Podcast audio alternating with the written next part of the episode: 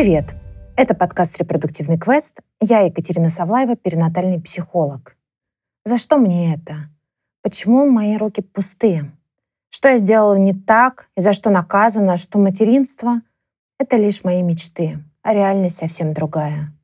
В этом эпизоде не будет ответов, но будут мои мысли, размышления про вопрос «за что?», про концепцию наказания и иллюзию справедливости мира. И иллюзию. И также я задала этот же вопрос своим читателям в одной запрещенной сети, и в этом эпизоде будут их цитаты. И вопрос, за что мне это, это не совсем психологический вопрос. Мне кажется, это больше вопрос риторический, на который нет конкретного ответа. За что мне это? Бог наказал, я недостойна. Но почему я?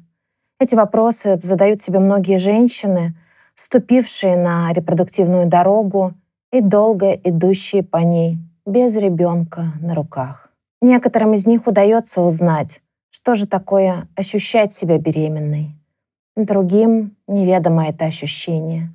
Пустые руки, пустой живот. За что? Почему я? Словно раздается плач по нашей планете. Плач беззвучный, и вопросы задаются чаще всего молча. Иногда на вопрос «за что?» находятся разные вариации ответов. Например, делала аборты, не следила за здоровьем, птичку в детстве не спасла, еще в чем-то виновата.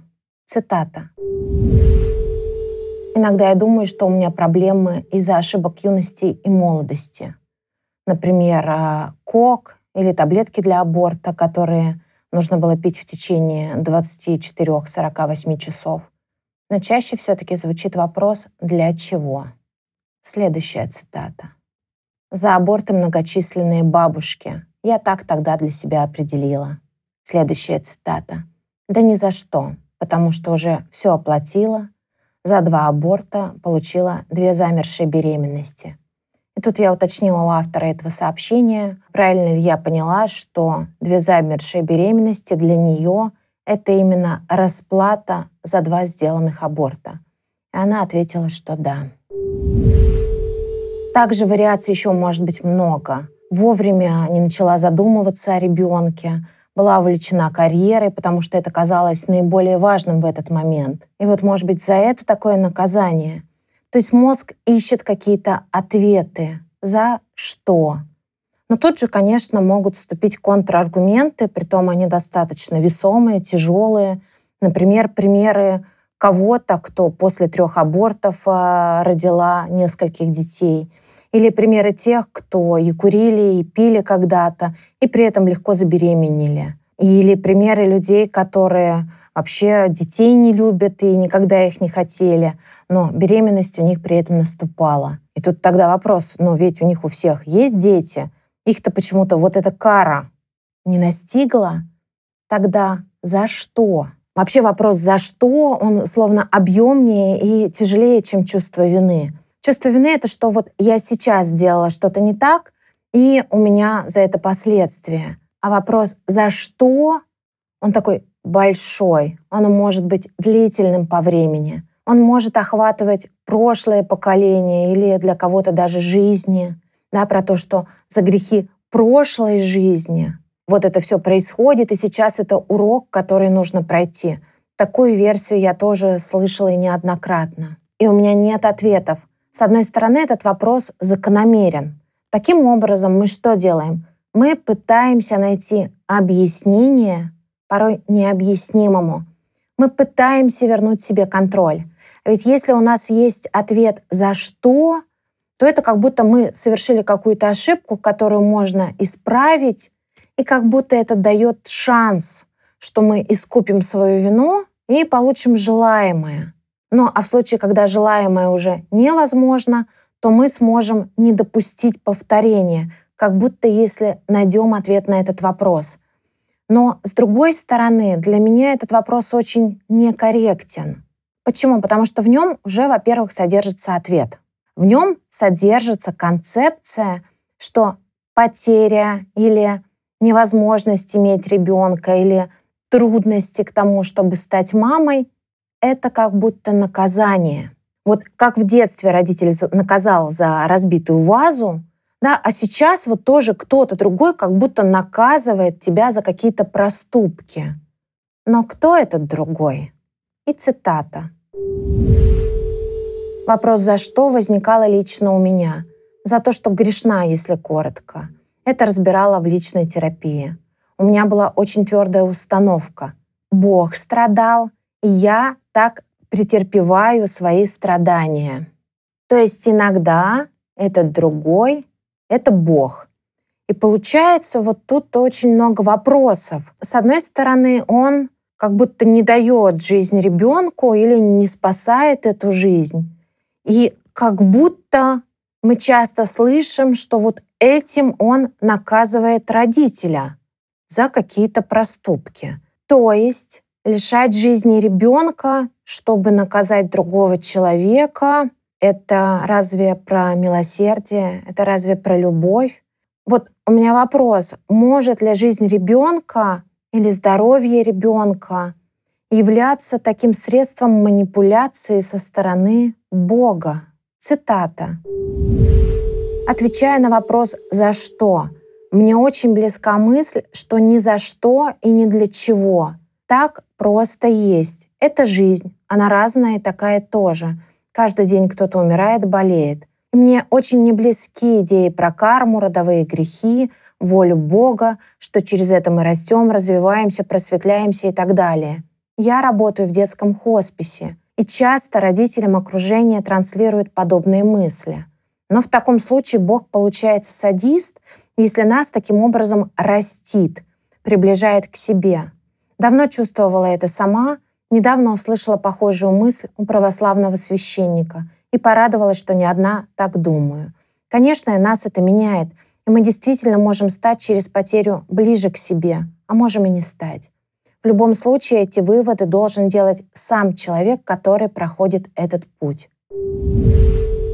Спасибо огромное за вот это размышление. И очень интересно слышать размышления от человека, работающего в детском хосписе. Но дальше у меня для вас есть еще одна очень объемная цитата. Я предлагаю вам не переключать, а внимательно ее послушать.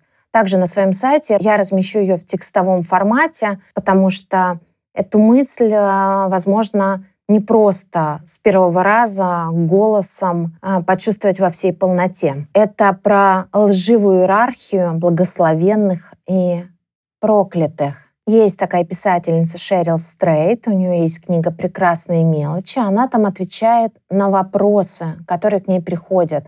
И вопрос был от мамы, у которой дочка оказалась с тяжелым заболеванием в больнице на грани жизни и смерти. Вопрос был, а если Бог если он такой допускает. Я немножко сокращаю и упрощаю. И а, дальше я зачитаю вам ответ Шерил. Подумайте, пожалуйста. Это часть ответа. Перед этим она рассказывает, как она детям рассказывала про Иисуса, про то, как его распяли. Итак, цитата. «Я раскрыла истину, которую они были готовы узнать. Они — это дети. Не о христианстве, но о состоянии человека — о том, что страдание является составной частью жизни. Я знаю это, ты это знаешь. Почему мы забываем об этом, когда с нами случается что-то по-настоящему ужасное? Но это так. Мы недоумеваем. Почему я? Или как такое может быть?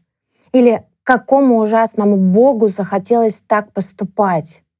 Или сам факт того, что это случилось со мной, доказывает, что Бога нет. Мы ведем себя так, будто не знаем, что каждую секунду, ежедневно, с самыми разными людьми случаются ужасные вещи.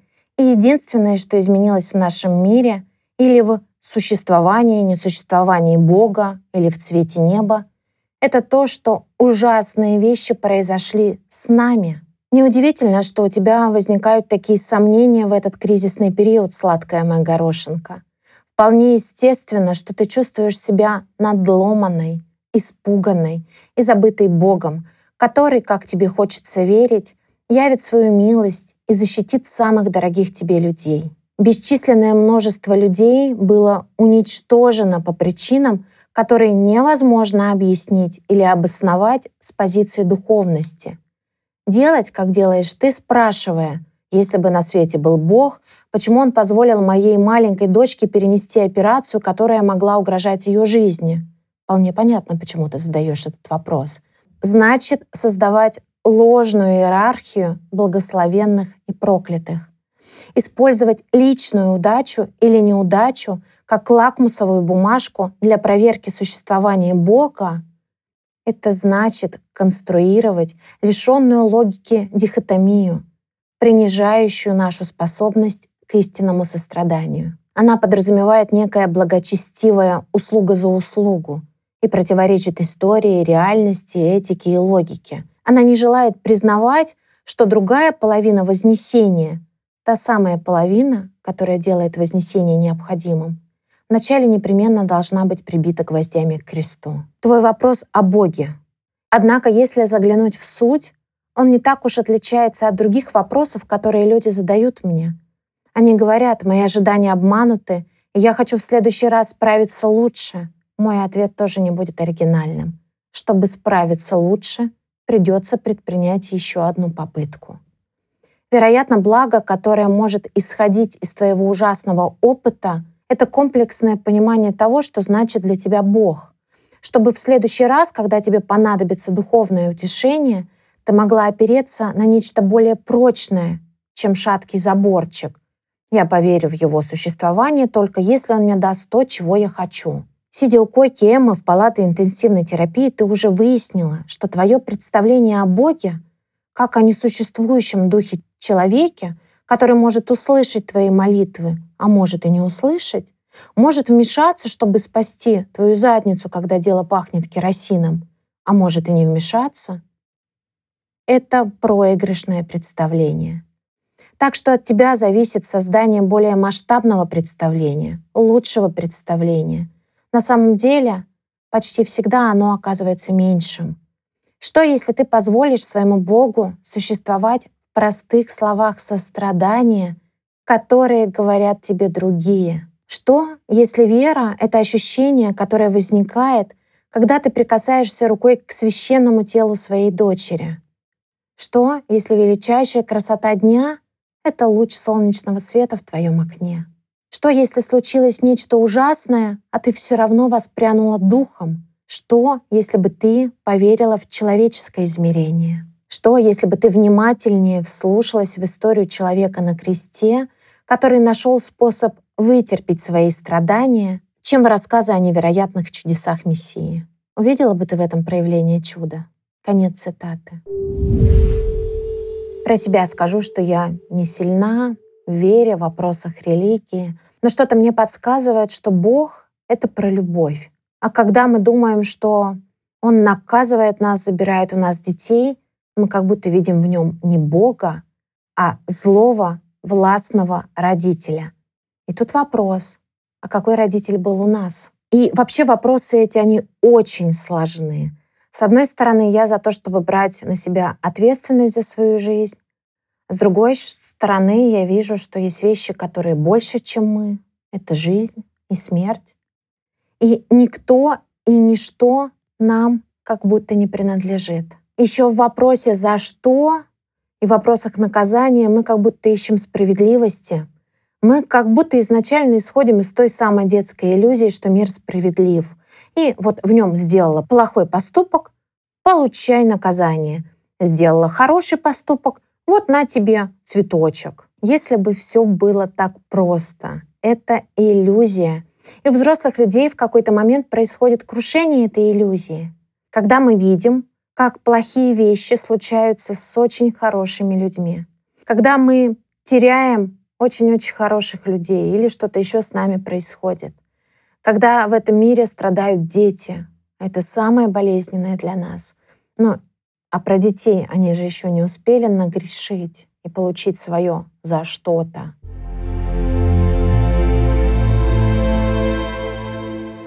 И вот если смотреть на теорию, что бесплодие или перинатальные потери — это реально наказание за что-то, то я как человек, который с этим работает, который является супервизором, и то у меня вот это все не бьется.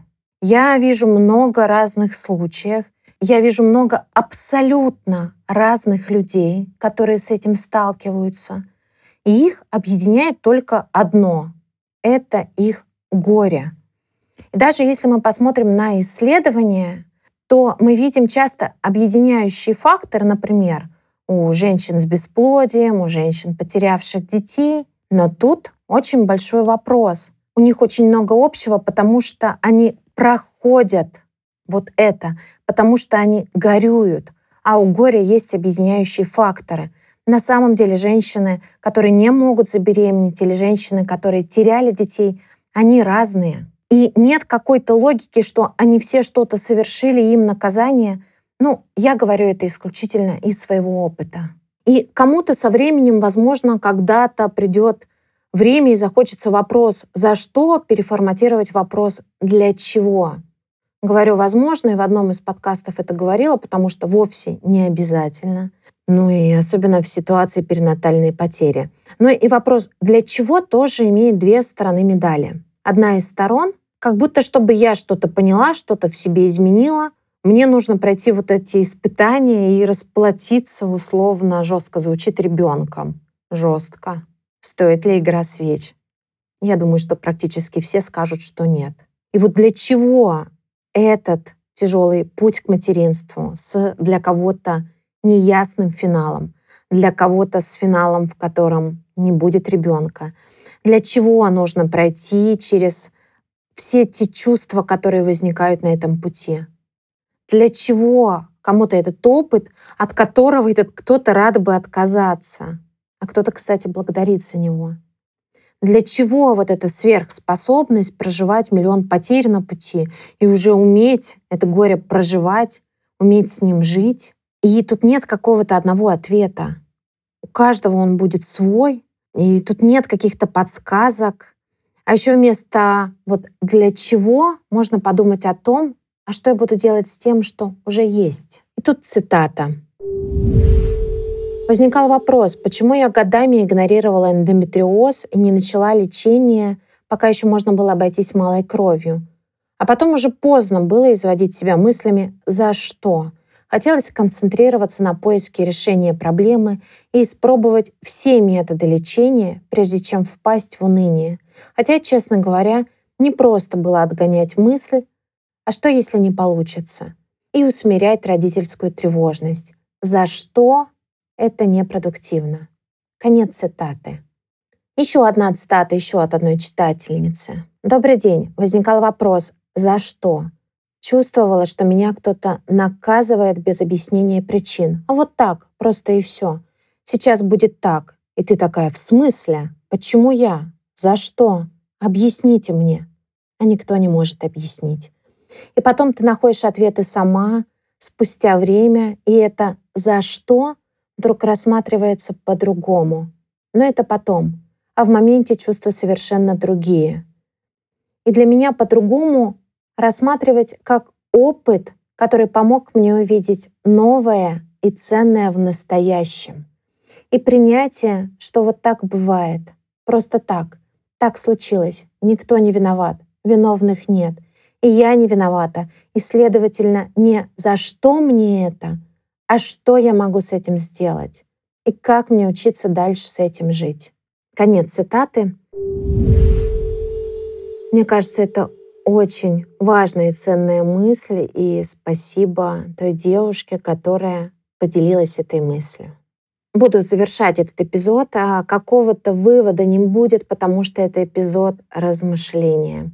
Мне очень интересно, а что вы думаете на эту тему? Возникал ли у вас такой вопрос «за что?».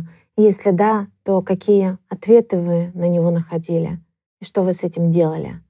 Пожалуйста, поделитесь э, своими размышлениями, с чем вы согласны, чем не согласны в моем телеграм-канале или в запрещенной сети. Все ссылки есть в описании к эпизоду. Также я обязательно размещу на сайте текстовую версию этого эпизода, чтобы проще было поразмыслить над этими мыслями. Прошу прощения за тавтологию. Спасибо вам за внимание. И, как всегда, напоминаю, что для того, чтобы подкаст жил, для того, чтобы он развивался, пожалуйста, ставьте звездочки, сердечки, оставляйте отзывы в зависимости от того, где вы его слушаете. И, пожалуйста, делитесь с теми, для кого эта тема может быть актуальной. Тема крайне табуированная, и о ней очень мало говорят. До встречи через неделю.